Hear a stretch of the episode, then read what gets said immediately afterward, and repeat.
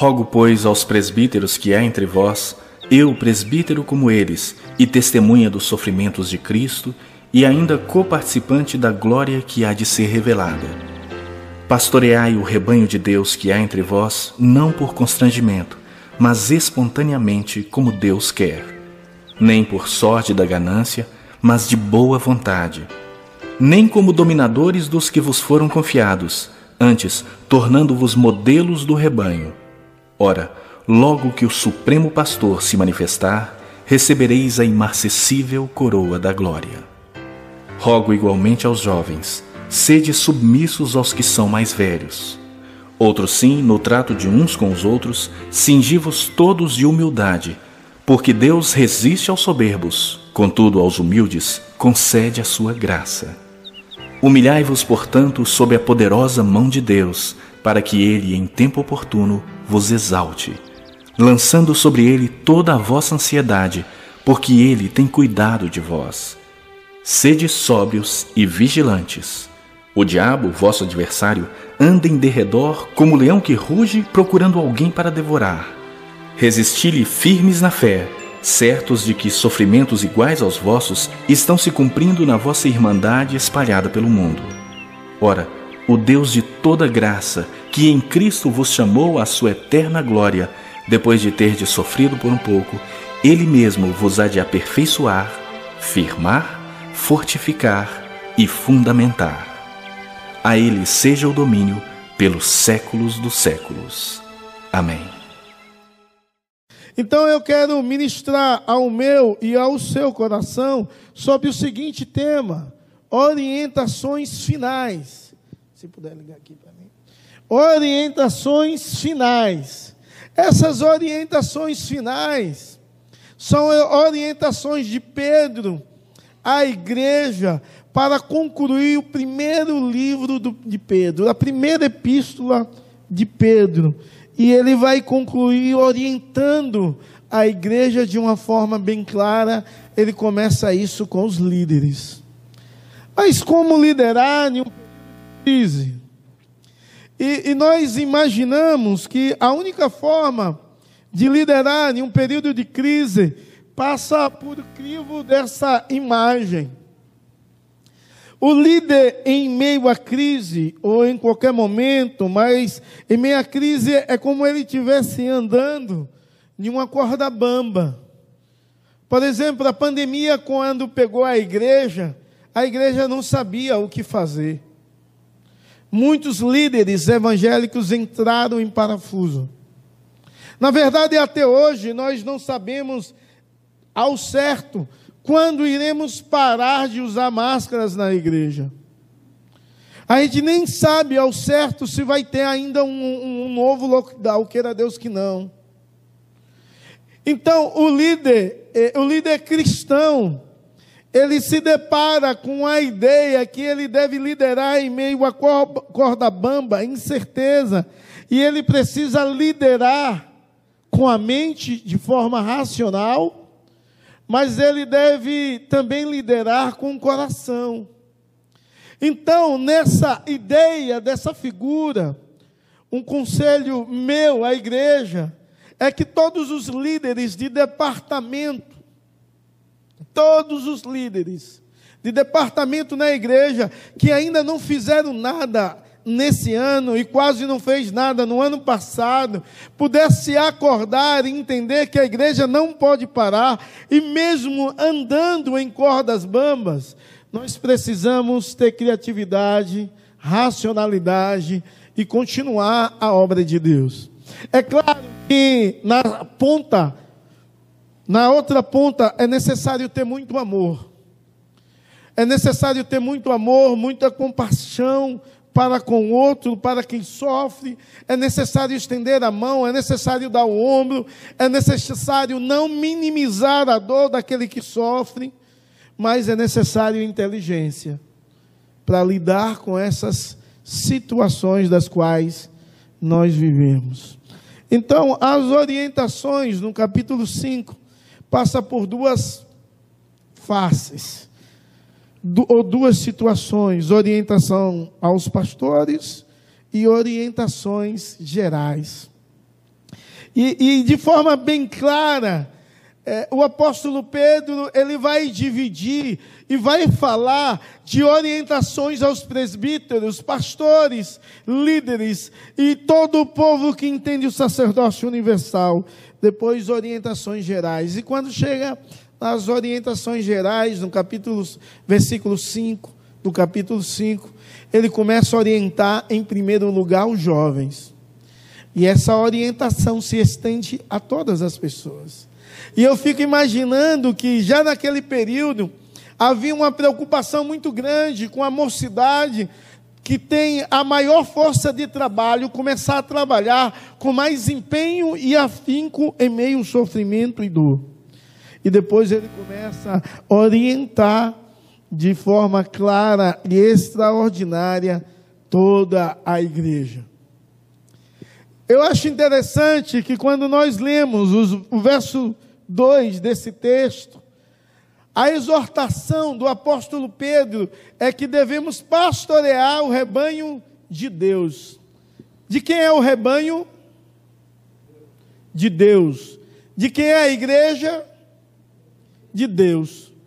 Então, há alguns pensamentos que devem, isso como introdução ao nosso sermão, deve nortear a igreja de Cristo. Em primeiro lugar, é necessário entender que a igreja é de Deus. A igreja não é de homem, a igreja é de Deus. E quando nós compreendemos isso, tudo melhora como igreja e povo de Deus que recebe orientações em meio ao sofrimento, quando nós entendemos de quem é a igreja.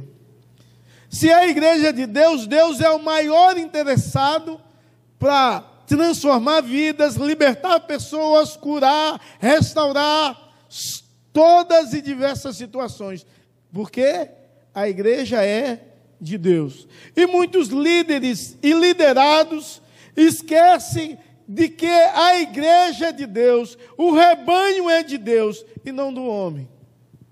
Um, um, um, outro conselho nessa introdução que nós devemos saber como líderes é que a igreja não é empresa. Ou seja, a finalidade da igreja não é ter recursos. Eu já vi alguns pastores e presbíteros em reunião se orgulharem dizendo: Cara, nós temos 100 mil reais no banco. Meu Deus, para que a igreja precisa ter 100 mil reais no banco? Não é o caso da nossa, viu? Era bom se, se a gente tivesse mais, a gente ia usar. Então, 100 mil reais no banco, para quê? Para dizer que tem? A igreja não tem a finalidade de ganhar dinheiro. A igreja tem de aprender a investir no reino de Deus. E tudo que a igreja faz não deve ser o propósito financeiro, deve ser o propósito de glorificar a Deus, de atingir pessoas, de ganhar almas e de transformar a vida. E se os líderes compreendessem isso, a ideia de todos os líderes seria pastorear e alimentar ou seja, a ideia da igreja seria edificar e servir. E compreendendo isso, a igreja ia servir melhor. Então, a igreja é uma pessoa jurídica, mas ela não é uma empresa. Não é. A nossa igreja, por exemplo, tem até funcionários, mas ela não é uma empresa. E ela não pode lidar como empresa. Ela não pode querer fazer as coisas visando recursos, ela tem de visar a espiritualidade, porque se o rebanho é de Deus, a igreja é de Deus, e Deus é algo espiritual e não humano. Uma outra coisa que esse texto nos ensina, que ele, deve, que ele diz que nós não devemos liderar como dominadores. A ideia que esse texto vai nos ensinar é que a, que a liderança é conquistada. A liderança da igreja não é por imposição, a liderança é conquistada.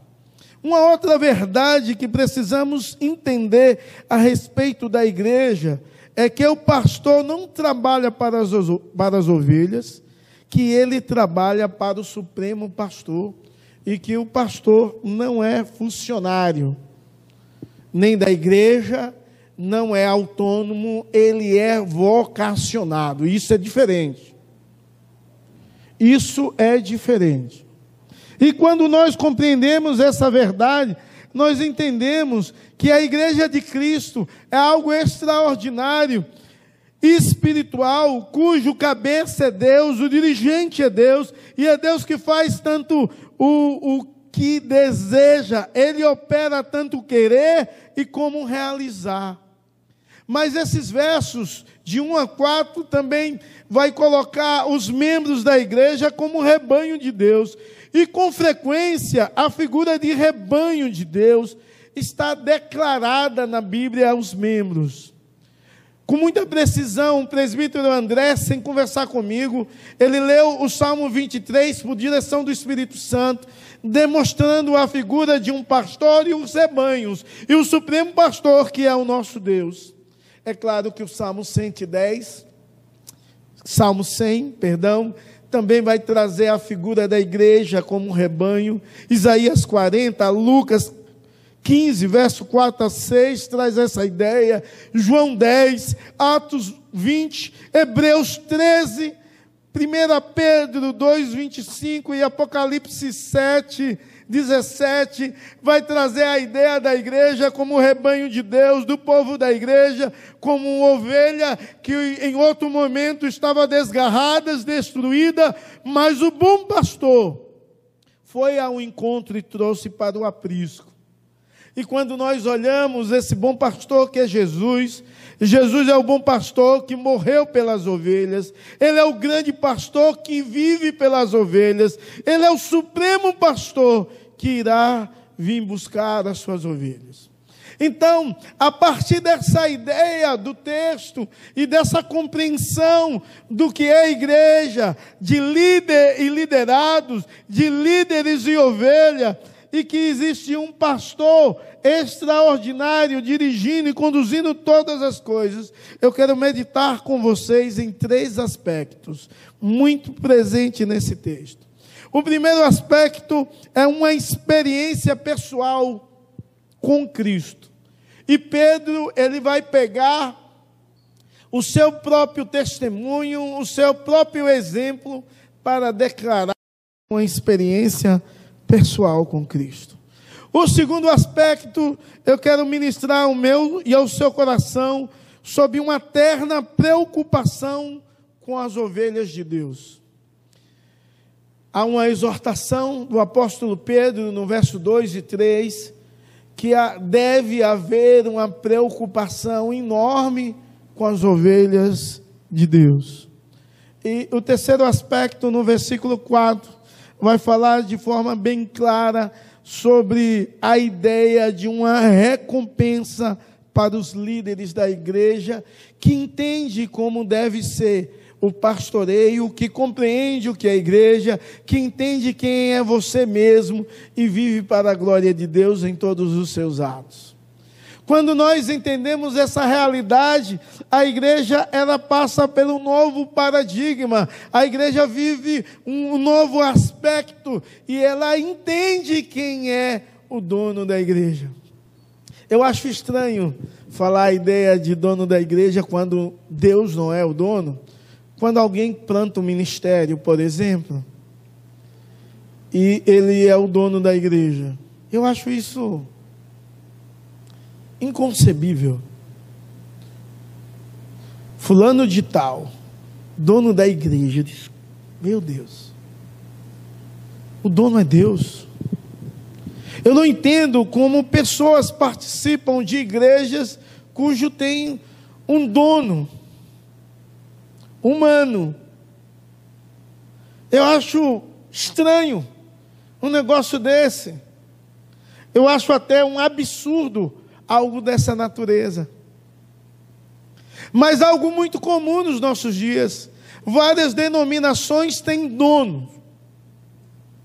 com raras exceções das igrejas tradicionais, seja ela pentecostais.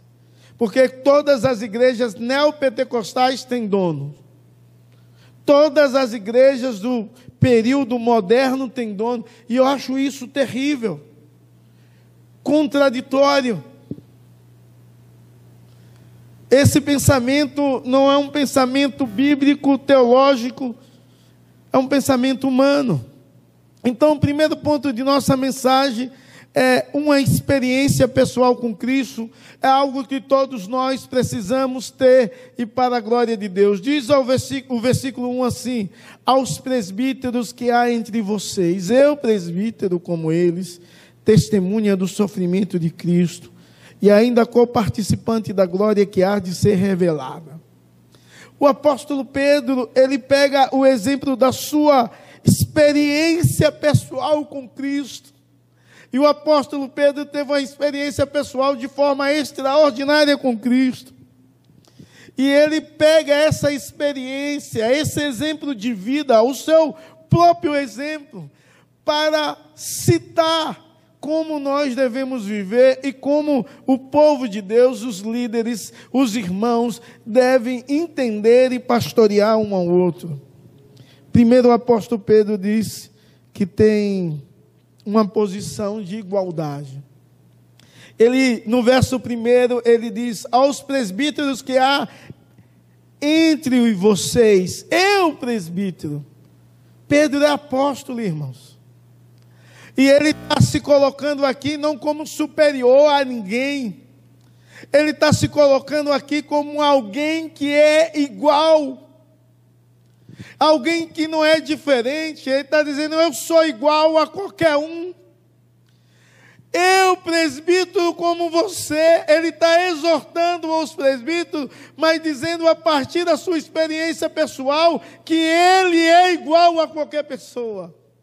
O Pedro, esse apóstolo, ele diz aos presbíteros como eu, ele está se colocando em uma posição de igualdade, não de superioridade, a partir da experiência que ele teve com Deus, que não faz o elevar melhor do que ninguém, mas faz ele olhar para si como igual aos outros. Todos os pastores, dos quais eu também sou um, presbíteros, diáconos ou líder de qualquer departamento da igreja não é melhor do que ninguém. É um miserável pecador, assim como eu sou, que carece da glória e da misericórdia de Deus continuamente. Mas a experiência pessoal com Pedro demonstra e é demonstrada de forma bem clara nesse verso 1, quando ele diz que ele é testemunha do sofrimento de Cristo. E você lembra lá do Getsemane, quando Cristo foi orar e Pedro dormiu. Mas Pedro presen presenciou quando Cristo foi preso. E quando Cristo foi preso, Pedro tomou uma atitude impetuosa e humana. E ele saca uma espada e ele dá na cabeça de Malco que desvia e é cortada a orelha de Malco. Mas ele vê o sofrimento de Cristo. Ele vê Cristo sendo preso. Ele acompanha o sofrimento de Cristo a tal ponto que chega um momento onde Cristo está sofrendo, possivelmente depois de ter apanhado muito e, ser, e ter sido caçoado por muitas pessoas e está sofrendo já um grande momento daquela noite. Pedro, Pedro, ele está vendo o sofrimento de Cristo, está tão próximo que alguém olha para ele e diz bem assim: Você é um deles. E Pedro nega e sai. É claro que nós sabemos que Pedro não ficou vendo a morte de Cristo na cruz. Biblicamente, só João e Maria e algumas mulheres presenciaram esse sofrimento, mas ele é testemunha dos sofrimentos de Jesus. E ele diz: Eu sou testemunha disso. E aí ele também diz que ele é co-participante da glória que há por vir, que ele experimentou um pouquinho da glória e da manifestação de glória de, de Deus no Monte da Transfiguração. Pedro estava lá. E ele experimentou aquele momento glorioso e extraordinário onde Cristo foi glorificado e a glória de, de, Deus invadiu aquele monte, aquele lugar. Moisés e Elias estavam ali, mas também Pedro, Tiago e João. Pedro era coparticipante dessa glória e ele entendia que haveria uma glória melhor e maior lá no futuro. Então Pedro, ele tem uma consciência que ele tem uma experiência pessoal com Cristo a partir de tudo que ele viveu. E essa experiência não faz dele maior do que ninguém, mais igual. Meus irmãos, você tem uma experiência pessoal com Cristo? Ou você já teve uma experiência pessoal com Cristo? Você experimenta da graça da glória, do poder de Deus, da ação de Deus, da manifestação de Deus te usar. Você sente a presença de Deus, você já ouviu Deus falar diretamente à sua vida. Você já foi tomado pelo ímpeto do Espírito Santo para fazer algo que glorificasse a Deus. Você já foi impulsionado e incomodado por Deus para tomar atitudes e ações das quais Deus deveria ser honrado e exaltado. Irmãos, quando nós paramos e pensamos sobre isso, podemos olhar que Pedro, antes de exortar, ele diz assim: Eu sou essa pessoa que tive uma experiência pessoal com Cristo. E todos os nossos líderes, presbíteros, diáconos, líderes de qualquer área e membros devem experimentar, ter essa, essa experiência com Deus do impossível. E depois de dizer isso, ele vai começar a exortar a igreja, para que a igreja tenha uma preocupação, ou uma terna preocupação com as ovelhas de Deus. E quando ele exorta a igreja a esse aspecto, ele começa falando no verso 2: que pastorei o rebanho de Deus que há entre vocês. A ideia primeira e comum é que o rebanho de Deus precisa ser pastoreado pelos seus presbíteros, líderes e os membros da igreja devem aprender a pastorear um ao outro, se você me permite levar a ideia do sacerdócio universal. Pastorei o rebanho de Deus. E se a igreja me incentiva, e se Deus me incentiva através da Sua palavra, que eu devo pastorear o rebanho de Deus, eu fico me perguntando: eu tenho pastoreado o rebanho de Deus?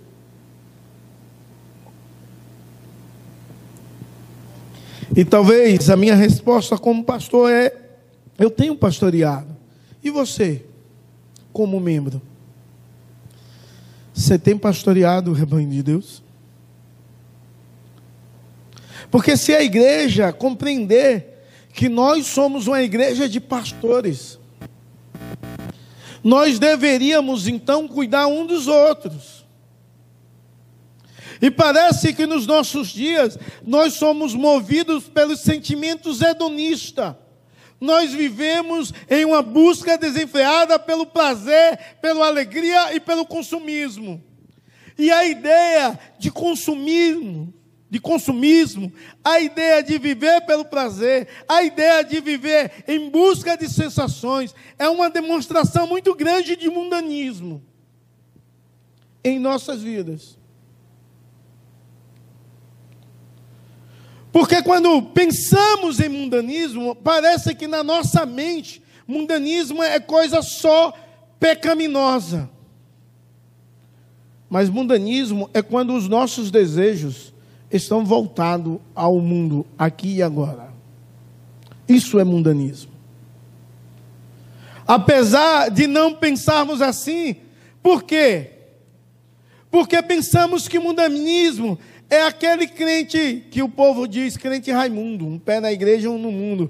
É a pessoa que vive é, nenhuma dicotomia, nenhuma divisão entre igreja e o mundo. Mas você pode estar dentro da igreja, cultuar a Deus, servir como liderança e ser extremamente mundano em seus aspectos, nos seus projetos, nos seus anseios e na sua forma de viver.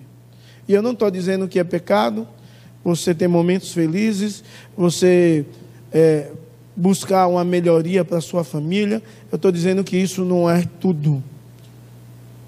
O Senhor é a minha porção e a minha herança, diz a palavra de Deus, o salmista. A nossa satisfação não deve estar em coisas e nem em pessoas, deve ser no nosso próprio Deus.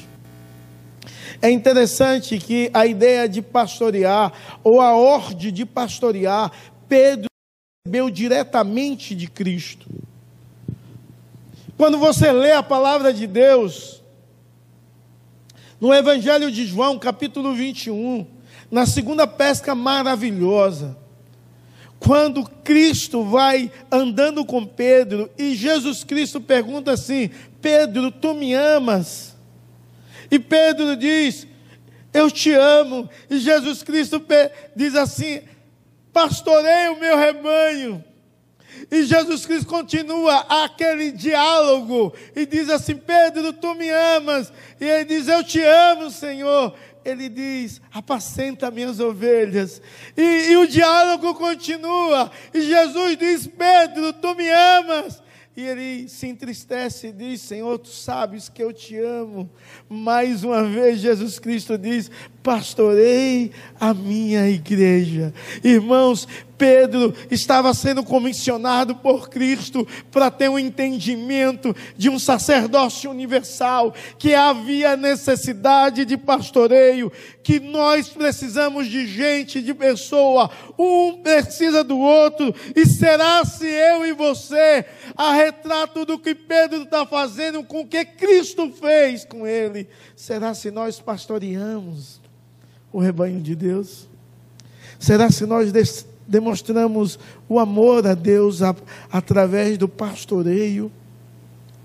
Será se eu tenho vivido uma vida tão hedonista e tão preocupada com tantos afazeres e tantas coisas que eu tenho me importado com o outro, com a dor do outro, com o sofrimento do outro, com a tristeza do outro? E hoje de manhã, quando eu ministrava essa palavra, eu disse: se a igreja pastoreasse um ao outro, não ia haver feridos e nem doentes no meio da igreja, espiritualmente falando, porque um podia ver o outro, e, e quando o outro tivesse pronto a cair ou tropeçar, o outro ia estender a mão, ia levantar. Mas quantas vezes nós nem ligamos para os nossos irmãos que estão sofrendo? ou passando por dificuldades, para fazer uma oração. Talvez uma ligação de cinco minutos que você possa perguntar como é que você está. E ouvir um pouco a pessoa. E depois dizer assim: Eu vou orar por você. Porque existe um Deus no céu poderoso que pode mudar toda e qualquer situação. E eu creio nisso. Será se você tem feito isso? Será se há uma preocupação nossa com o outro? Ou será se cada vez mais nós temos, somos egoístas? Porque todos nós temos as nossas dificuldades, situações adversas, mas será se temos tempo para olhar o sofrimento do outro? Mas será se eu tive preocupação? Não estou dizendo eu porque eu fiz isso, mas será se eu tenho preocupação de ligar para o outro e orar? E entender que eu sou um pastor e devo pastorear o rebanho de Deus, e só existe uma forma clara de pastorear o rebanho de Deus, que é cuidando e alimentando, é tendo o coração de Cristo, é fazendo como Cristo fez Será se eu tenho tido essa ideia de olhar para o sofrimento do meu irmão e me compadecer dele, e mesmo que eu não possa ajudar, ajudá-lo com dinheiro, eu posso dizer: Eu estou aqui. Será se eu tenho tido essa sensibilidade? Muitas vezes, irmãos, como igreja de Cristo, nós estamos tão distante do propósito de Deus para as nossas vidas, somos tão hedonistas como qualquer outro.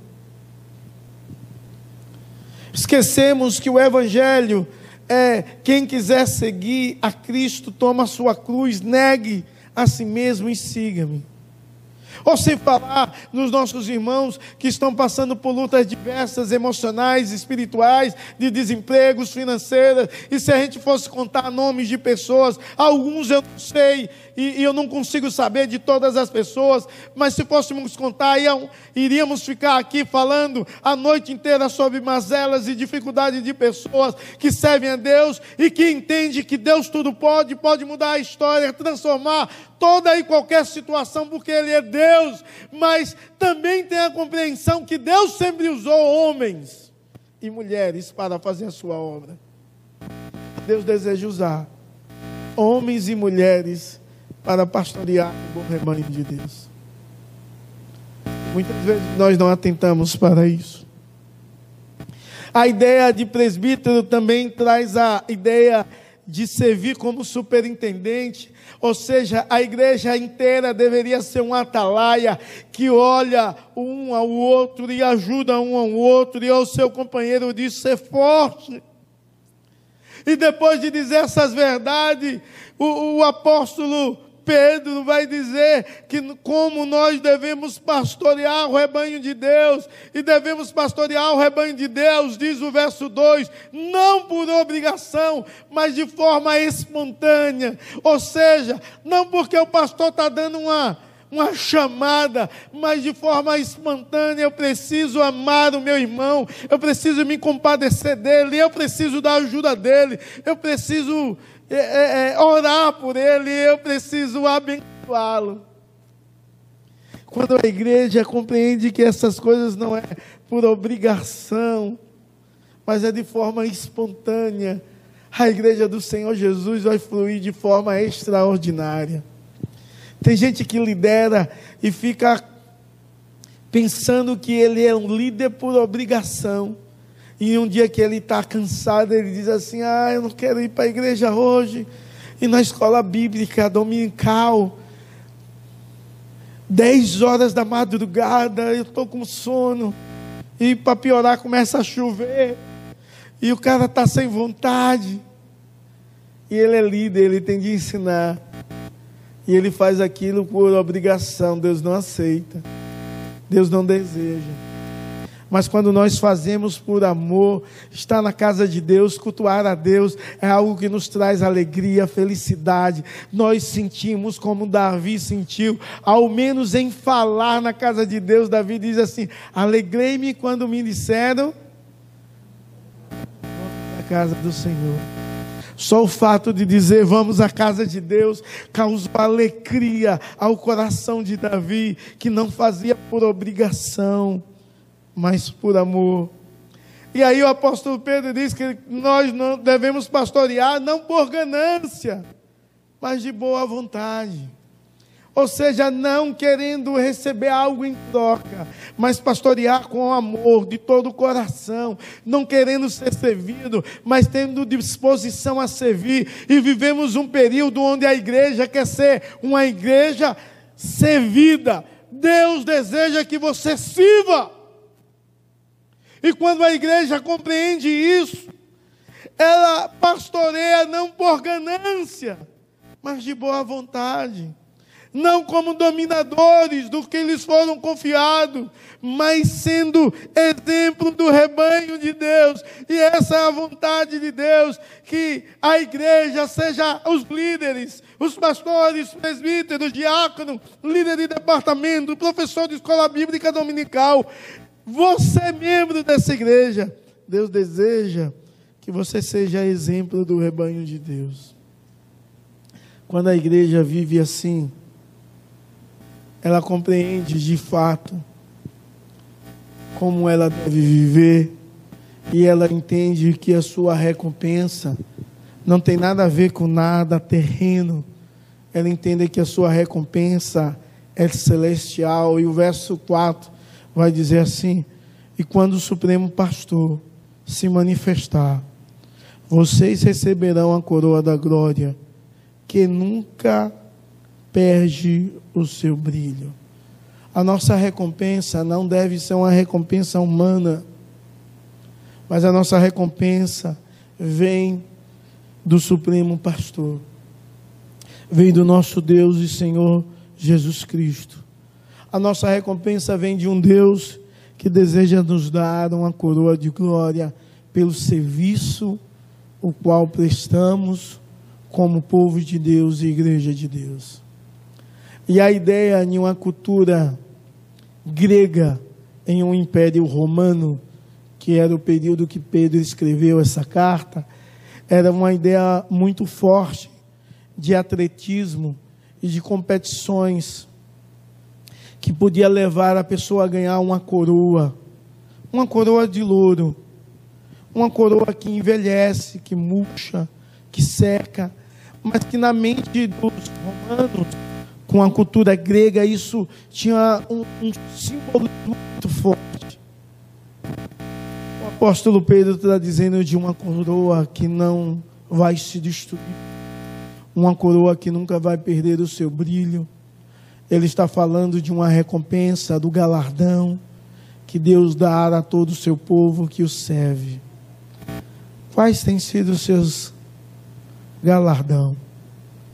Quais têm sido o seu serviço?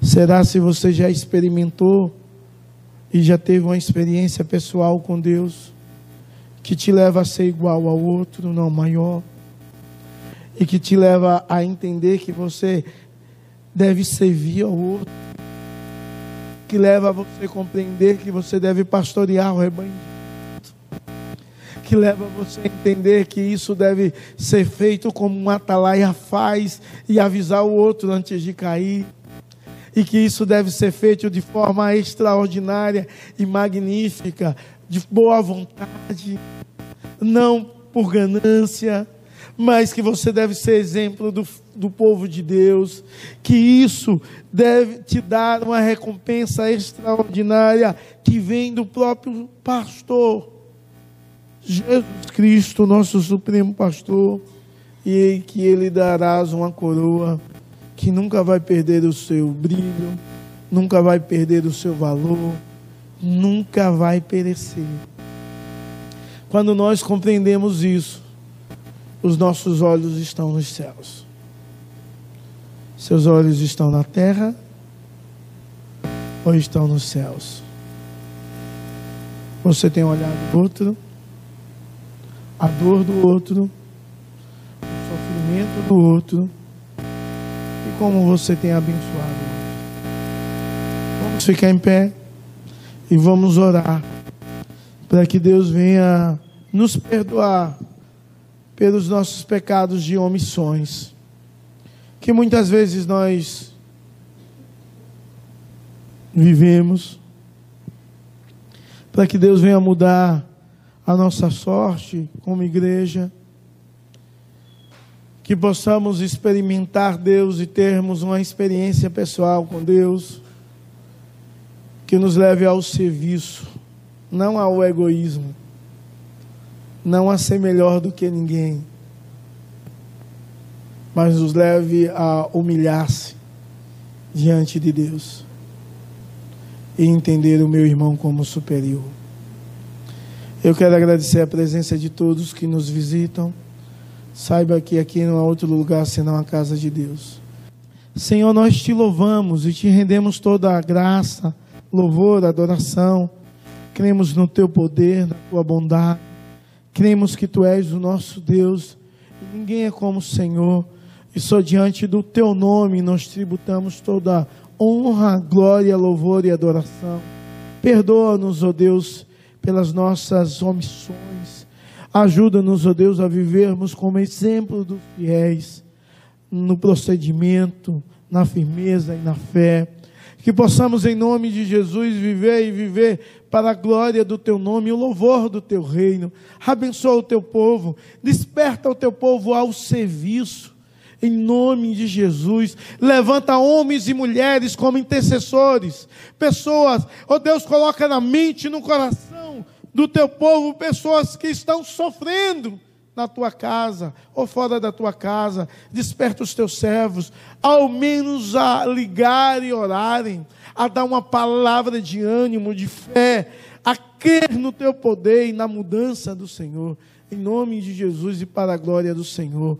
Obrigado porque tu és o nosso Deus. Obrigado por cada pessoa que está aqui presente. Tu conhece o que cada um necessita. E queremos te pedir, ó Deus, que o Senhor venha completar a obra e fazer o que o homem não pode fazer. Faz um milagre, traz restauração, traz cura, manifesta poder e graça, em nome de Jesus e para a glória do Senhor. Em nome de Jesus que oramos, ó oh Deus, na certeza que é o Senhor que dirige a nossa vida, é o Senhor que dirige a nossa história. Em nome de Jesus. Amém e amém receber a bênção e ir em paz para os vossos lares. Que a graça do nosso Senhor e Salvador Jesus Cristo, que o amor de Deus, o nosso eterno Pai, que a comunhão e a consolação do Divino Espírito Santo seja sobre você e sobre todo o povo de Deus, espalhado sobre toda a face da terra, hoje e para todos sempre. Amém e amém.